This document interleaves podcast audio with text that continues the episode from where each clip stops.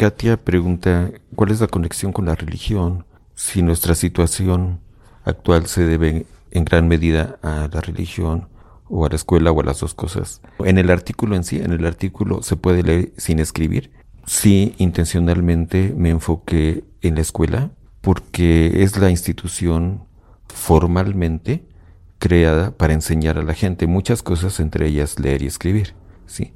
También me enfoqué ahí porque me di cuenta justamente de que entre muchos sectores sociales, especialmente entre grupos, podría decirlo así, en el contexto de la lucha de clases en México, muchos de los actores que son actores políticos, por ejemplo, sindicales, organizaciones sindicales o de trabajadores, incluso organizaciones magisteriales como la CENTE y otras, y muchos actores políticos, incluso partidos políticos, tienden a enfocarse, por decirlo así, en la macropolítica, ¿sí? Y como mexicanos en general, la mayoría de la población donde yo crecí, la mayoría de la gente tiene todo el tiempo en su boca la palabra el gobierno, el gobierno, el gobierno. Sí, o sea que el gobierno tiene la culpa de que nos falta esto o aquello, o de que estemos mal en esto o en aquello. Y yo nunca lo dudé, ¿no? De que el gobierno tenía bastante responsabilidad. Pero cuando ya lo ve uno de una manera más cercana, te das cuenta de varias cosas. Una de ellas que el gobierno nos incluye a nosotros. ¿sí? Si tú dices, la Secretaría de Educación pues es una Secretaría de Estado, es una institución del gobierno, pero la Secretaría de Educación está formada por dos millones de maestros y diez funcionarios altos que están allá arriba, pero los demás son maestros. Y esos maestros son, algunos estamos aquí, otros son parientes de ustedes, viven en la misma colonia, en la misma comunidad, ¿sí?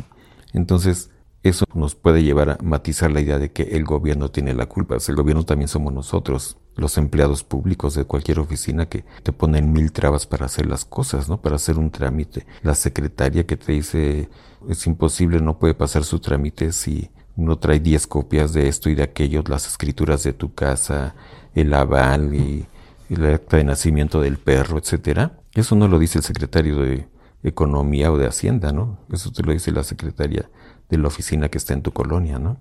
Entonces, en ese aspecto, los maestros de escuela tienen ese rol. Se puede decir que son la mediación del gobierno ante la sociedad directamente. Ahora, como yo también trabajé hace muchos años en una escuela, en una secundaria, y en las secundarias hay lo que se llama la reunión del consejo técnico, el último viernes de cada mes. Esas reuniones eran de pura chunga, como decía un profe que tuve. O sea, que en esas reuniones lo que menos se habla es de cuestiones académicas realmente, ¿sí?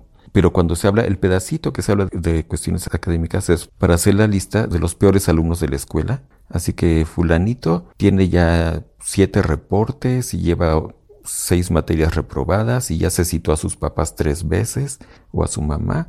¿Y qué hacemos con él, no? ¿Lo expulsamos o ya lo damos de baja o qué, no? Y entonces ahí los comentarios de las trabajadoras sociales, de la psicóloga y también de varios maestros o maestras de la escuela eran, ah, sí, es que ese alumno va reprobando porque sus papás se divorciaron o sus papás se están divorciando, ¿no? o porque hay un problema de salud en su familia, o está desempleado, o trabaja, ¿no?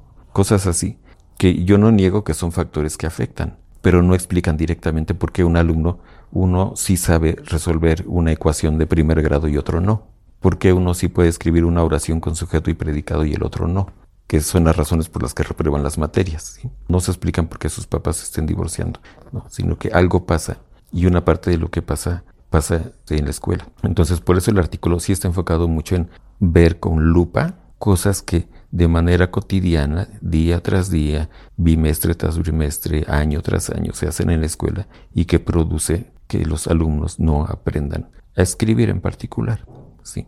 Ah, entonces hay una dimensión y una responsabilidad educativa pedagógica directa que a mi juicio pues ya ni tiene caso estar diciendo que porque el gobierno y las políticas del presidente Calderón o Peña Nieto López Obrador, quien sea, ¿no? Pero el otro punto que mencionaba Katia de la religión es muy interesante. Yo también lo vi, pues estudiando muchas cosas, pero también viviendo. Fíjense, yo aprendí un concepto de una compañera amiga alemana que conocí en Estados Unidos, por mi cabeza nunca había pasado la palabra catolicismo cultural. Sí. Para ella era obvio que yo, aunque siempre he dicho que soy ateo, ella me dijo, tú eres un católico cultural. Aunque digas que eres, eres un católico cultural, porque vives en un país católico. Y el catolicismo no está nada más en que vayas a la iglesia y te persignes y te bautices. ¿No? Se trasciende a un montón de esferas de la vida y creencias y costumbres, ¿no? En muchos sentidos, ¿no? Simplemente el montón de santos y santas o vírgenes que hay y que se traducen en fiestas y días festivos y días inhábiles por todos lados, aparte de los héroes patrios, de las fiestas cívicas y de las fiestas religiosas. Somos un país lleno de días inhábiles, ¿no? Y nos sentimos bien orgullosos y le damos muchísimo valor, pues porque en parte eso ha sido inculcado en parte por la iglesia, ¿no? Las fiestas del santo patrono literalmente son sagradas y nadie se las pierde, ¿no? Y duran siete días de, de desenfreno y gastos suntuosos, ¿no? Una parte pues fue la dominación original, ¿no? Lo que yo digo en el artículo y es cierto, la llegada de los españoles implicó quitarles su lengua materna a los nativos, su religión, a los nativos, su organización social y política, básicamente todo lo que es la cultura, lo, esencial de la cultura. Pero bueno, dándole una vuelta a la página de los 300 años de la colonia y después 200 años de país independiente, estamos en un mundo actual donde lo católico lo tenemos hasta el tuétano en muchas cosas.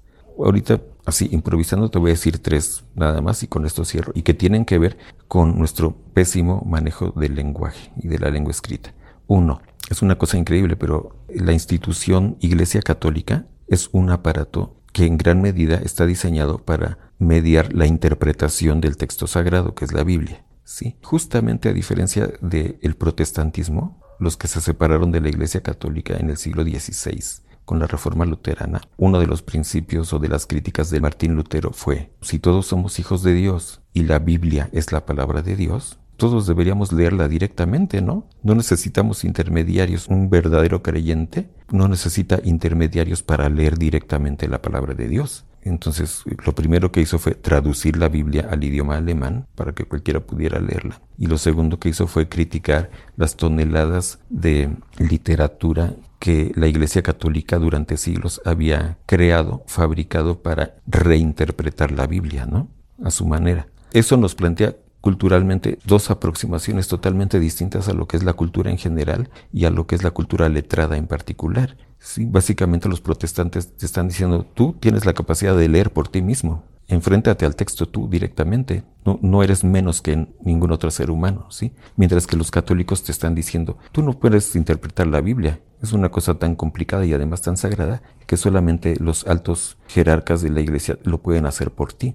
Y eso es, de eso se trata una misa católica. ¿sí? Una misa católica, la iglesia ya seleccionó el pedacito de la Biblia del que se va a hablar ese día, porque ni siquiera lo van a leer. ¿sí? El cura lee un pedacito de la Biblia y lo comenta, hace un comentario él, mientras que la mayoría de los feligreses están simplemente callados, sentados o hincados. ¿no? Un amigo african american que tuve en Estados Unidos me dijo una vez, lo único que te mantiene despierto en una iglesia católica es que de vez en cuando te tienes que parar o hincar, parar o sentar y ya, ¿no? Pero si lo vemos desde un punto de vista pedagógico, eso es exactamente lo que se llamaría la pedagogía bancaria que dice Freire. Ahí sí se realiza, ¿no? Pero además, un último punto que yo no lo sabía, esto me lo han informado gente que son católicas, conocen más del asunto. En las iglesias católicas en México, cada semana llega un librito, es un folletito, que es la misa de la semana, ¿sí?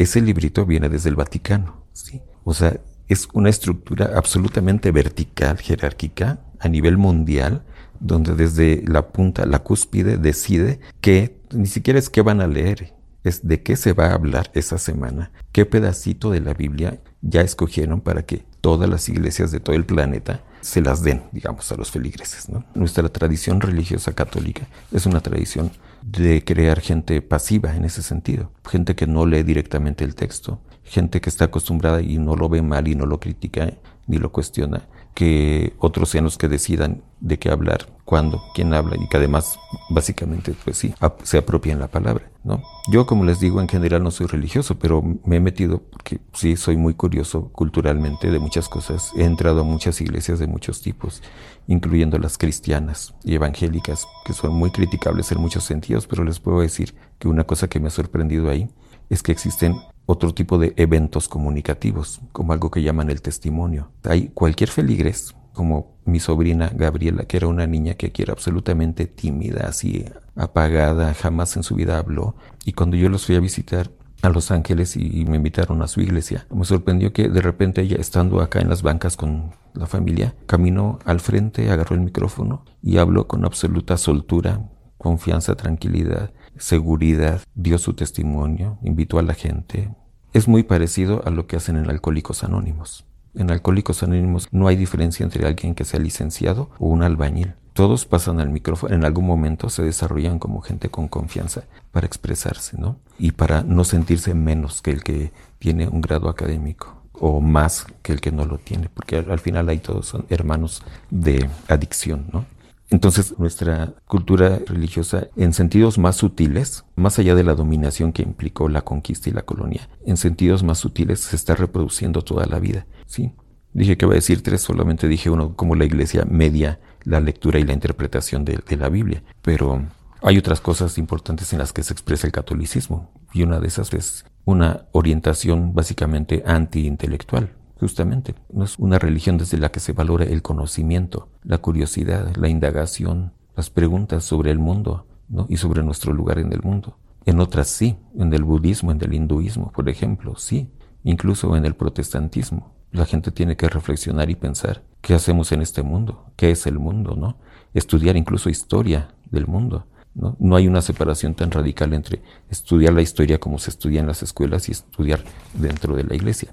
Tienes que ser una persona más culta, más informada, simplemente para ser un buen cristiano, te lo dirían. ¿no? Entonces, por ese lado encaja, hace sinergia nuestra cultura católica y nuestro aparato institucional católico con nuestra institución escolar donde predominan esas prácticas que yo describo ahí. Y la tercera que diría, y esto se engancha con la pregunta de cómo fomentar la lectura crítica, es que pocos maestros en el país saben trabajar la lectura de una manera crítica con sus estudiantes.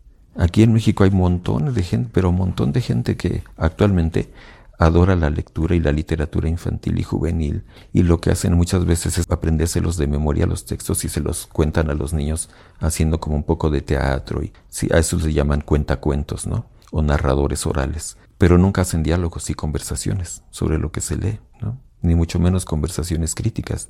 Entonces muchos maestros de escuela tampoco saben cómo. O sea, en el mejor de los casos les leen en voz alta a los niños algunos textos, o les dicen ustedes vayan y lean algún texto que escojan, pero no tienen la menor idea de cómo hacer actividades pedagógicas didácticas para involucrarlos ya en una indagación sobre el texto, sobre lo que dice el texto, sobre lo que el texto les dice acerca del mundo fuera del texto, sobre lo que el texto les dice sobre ellos mismos, sobre su propia persona. Todo texto habla de uno mismo, todo texto es como un espejo, ¿sí? pero no es una práctica cultural ni siquiera educativa enseñarte a mirarte a ti mismo en el texto. Si tú te pones a leer cualquier texto, la Biblia o el anuncio que está en el baño y que dice prohibido tirar papeles, está hablando de ti. ¿sí? Eso es una parte del hacerte un lector crítico, ¿no?